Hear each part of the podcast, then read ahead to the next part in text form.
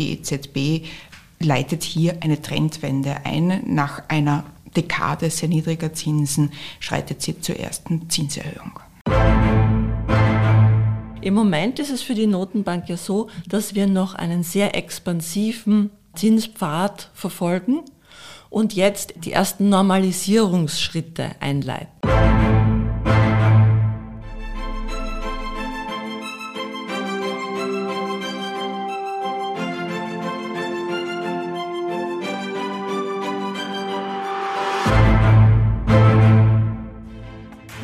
Der Leitzins? Und wie kommt es zu einer Zinsentscheidung? Diese Fragen werden heute von den beiden Nationalbankexpertinnen Birgit Niesner und Claudia Quappel beantwortet. Mein Name ist Carmen Haberfellner und ich begrüße Sie zu einer neuen Folge des Nationalbank Podcasts.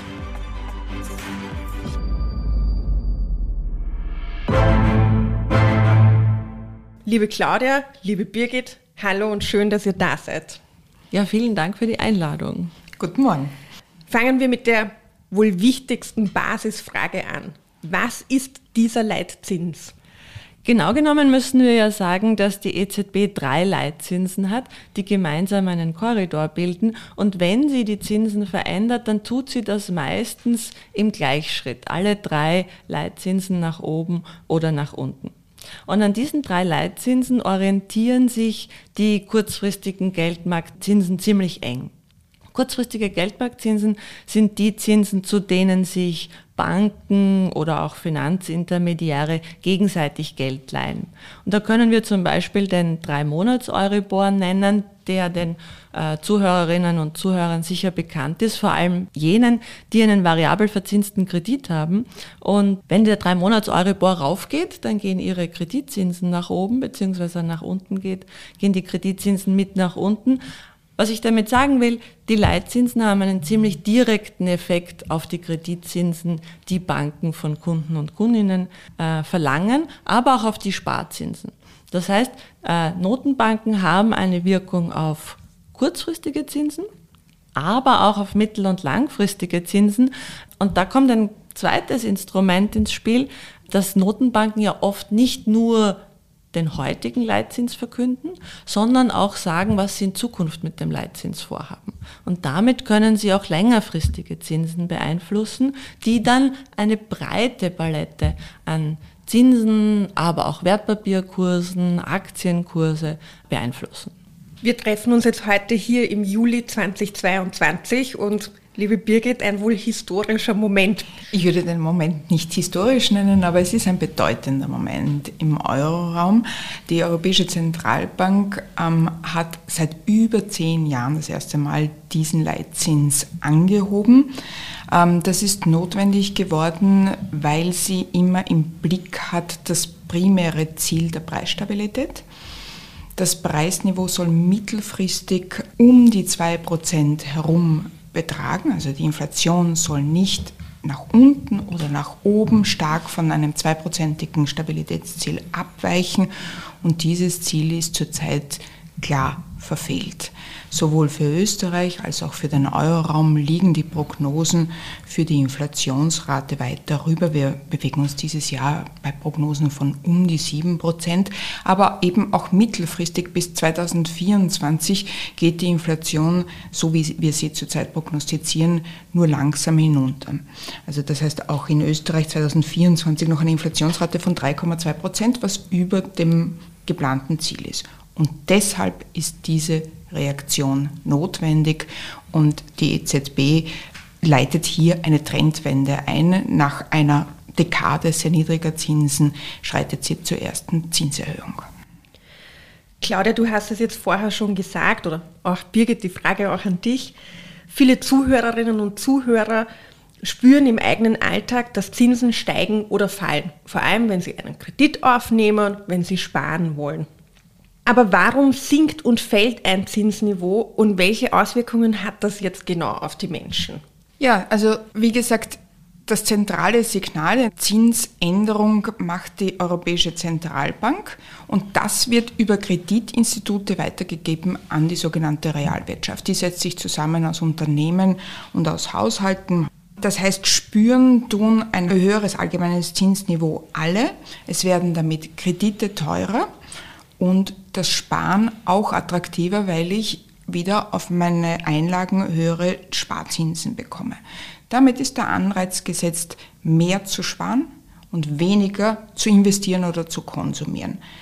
Dadurch wird die heimische Nachfrage gedämpft, es kommt zu einem geringeren Produktionsanstieg, es werden auch weniger Arbeitskräfte nachgefragt, damit wird das Lohnwachstum gedämpft und zum Schluss sinkt die Inflation. Das heißt, das setzt eine Kettenreaktion in Gang, wo ich am Anfang eine Zinserhöhung habe und am Ende ein niedrigeres Preisniveau. Jetzt ist es soweit, dass diese Entscheidung getroffen wird. Aber bitte gebt uns auch ein bisschen ein Gefühl dafür, wie lange kann es dauern, bis diese Entscheidung dann im Alltag bei den Menschen wirklich ankommt, spürbar ist. Ja, das ist eine ganz zentrale Frage, weil Geldpolitik mit einer sehr großen Wirkungsverzögerung arbeitet oder arbeiten muss. Also wenn wir uns die Daten der letzten 10, 20, 30 Jahre anschauen und schauen, wie lange hat es gedauert, bis eine Zinsanhebung bei den Leuten angekommen ist, dann sehen wir, dass das ein bis eineinhalb Jahre dauert. Und die Birgit hat ja viele verschiedene Stationen genannt. Zuerst muss es bei den Banken ankommen, dann bei den Zinsen. Die Leute müssen es verstehen, müssen darauf reagieren. Das heißt, das dauert. Und dann erst, nachdem die Realwirtschaft darauf reagiert hat, dann erst wirken die Preise. Das heißt, bis wir endgültig einen Effekt auf die Inflationsrate haben, vergehen meistens eineinhalb bis zwei Jahre. Insgesamt bedeutet das für eine Notenbank, dass sie mit Prognosen arbeiten muss. Und das ist ganz zentral.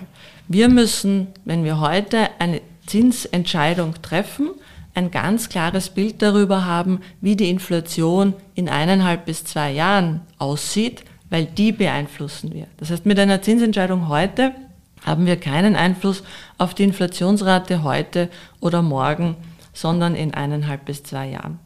Und was auch noch wichtig ist als Orientierungsgröße, sind die Inflationserwartungen, die die Menschen so eben mittelfristig haben, weil uns das einen Hinweis darauf gibt, ob sie damit rechnen, dass die Notenbank erfolgreich sein wird mit ihren Aktionen. Also wenn alle Schocks und im Moment wird die europäische Wirtschaft von einer Menge von Schocks gebeutelt, wenn all diese wieder abebben, wie hoch erwartet die Bevölkerung, dann wird die Inflationsrate sein. Das heißt, es ist ein ganz wichtiges Maß für die Geldpolitik, ob sie als erfolgreich bzw. glaubwürdig erachtet wird. Und solange das der Fall ist, kann sie relativ gesichert, sagen wir, in, in ruhigem Fahrwasser arbeiten. Wenn aber einmal diese Inflationserwartungen entankert sind und deutlich höher sind, das heißt wahrscheinlich auch Lohnabschlüsse etc. beeinflussen werden, dann muss die Geldpolitik stärker reagieren, um diese Erwartungen wieder einzufangen. Das hört sich jetzt nach einer sehr, sehr langen Zeitverzögerung an. Aber ich als Kreditnehmerin, bin ich jetzt dann von dieser Zinserhöhung sofort betroffen? Ja, wie gesagt, die Wirkung der Leitzinserhöhung zieht sich durch die ganze Wirtschaft durch in Schritten. Was wir jetzt schon sehen zum Beispiel ist, dass die Konditionen, zu denen sich die Banken verschulden, angestiegen sind. Und das ist nur eine Frage der Zeit, bis sie es an ihre Kunden weitergeben. Das heißt, die Refinanzierungskosten der Banken werden unmittelbar von der Leitzinserhöhung beeinflusst.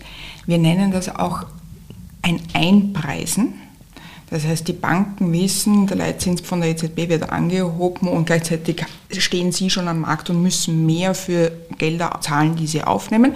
Und dann geben sie es in der Folge an die Kunden und Kundinnen weiter. Wir haben jetzt schon ein bisschen darüber gesprochen, aber warum wird dieser Leitzins angehoben? Birgit, du hast es ja am Anfang gesagt, die Preisstabilität ist das oberste Ziel der Europäischen Zentralbank.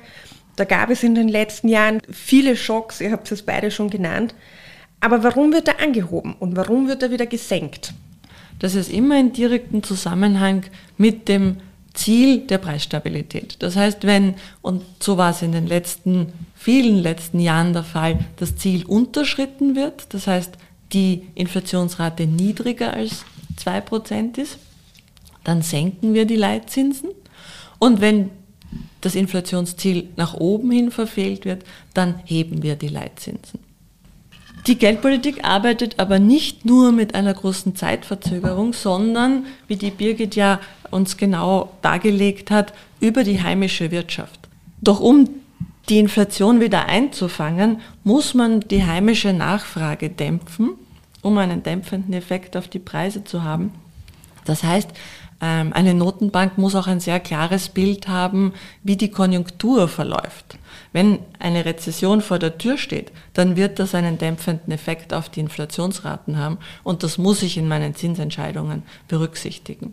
Das heißt, es gilt hier sehr genau abzuwägen, äh, wie wird die Realwirtschaft sich entwickeln, wie wird sich die Inflation entwickeln.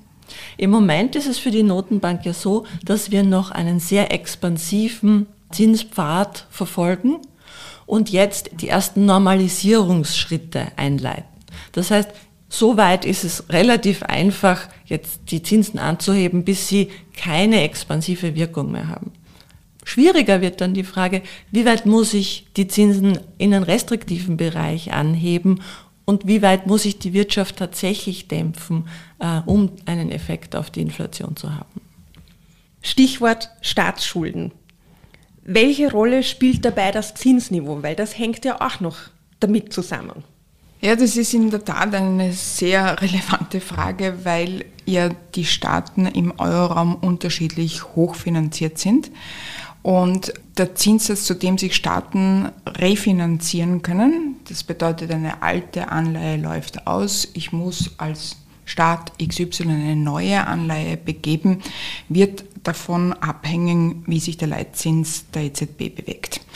Und umgekehrt ist dann wieder die Rendite auf Staatsanleihen, die Zinsen auf Staatsanleihen einer der wichtigsten Zinssätze oder der wichtigste Zinssatz in einem Wirtschaftsraum. Also das, was der Souverän zahlt auf seine Schulden, beeinflusst alle anderen Zinsen, die Banken in einem Land zahlen, die Individuen, die Unternehmen in einem Land zahlen. Das heißt, die Leitzinsanhebung in der EZB bewegt eine breite Palette an Zinsen, darunter auch die Zinsen für Staatsanleihen und neue Staatsschulden werden teurer werden. Auch hier wieder das berühmte Wort des Einpreisens, wir sehen das schon. Die Staatsanleihen und ihre Renditen bewegen sich für alle Euroraumstaaten nach oben, aber in unterschiedlichem Ausmaß sagen wir, diese Herausforderung ist der Europäischen Zentralbank und allen nationalen Notenbanken im Eurosystem durchaus bewusst. Ja, also in der Tat ist das etwas, was man nicht außer Acht lassen kann. Was also in einigen Ländern noch eine relativ milde Auswirkung hat, wäre in anderen Ländern schon eine zu starke Anhebung des nationalen Zinsniveaus, womit man die Wirtschaft ungewollt stark drosseln würde.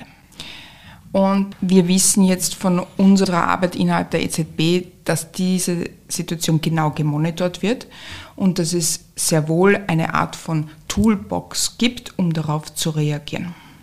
Vielen Dank an euch beide für diese wirklich sachlichen und fundierten Erklärungen zu diesem doch nicht ganz so einfachen Thema und ich glaube, wir werden uns ziemlich bald wieder hören oder hier sehen und für unsere Zuhörerinnen und Zuhörer die nächste einfach erklärt Episode aufnehmen.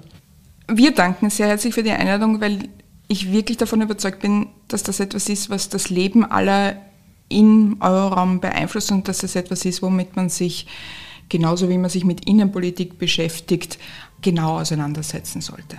Liebe Birgit, ich glaube, das war sogar die Aufforderung an unsere Zuhörerinnen und Zuhörer, eine Frage an uns zu schicken, sollte noch eine offen geblieben sein und Sie können uns gerne eine E-Mail schreiben oder auch gerne via unsere Social Media Kanäle kontaktieren. Ich freue mich, wenn Sie beim nächsten Mal wieder dabei sind.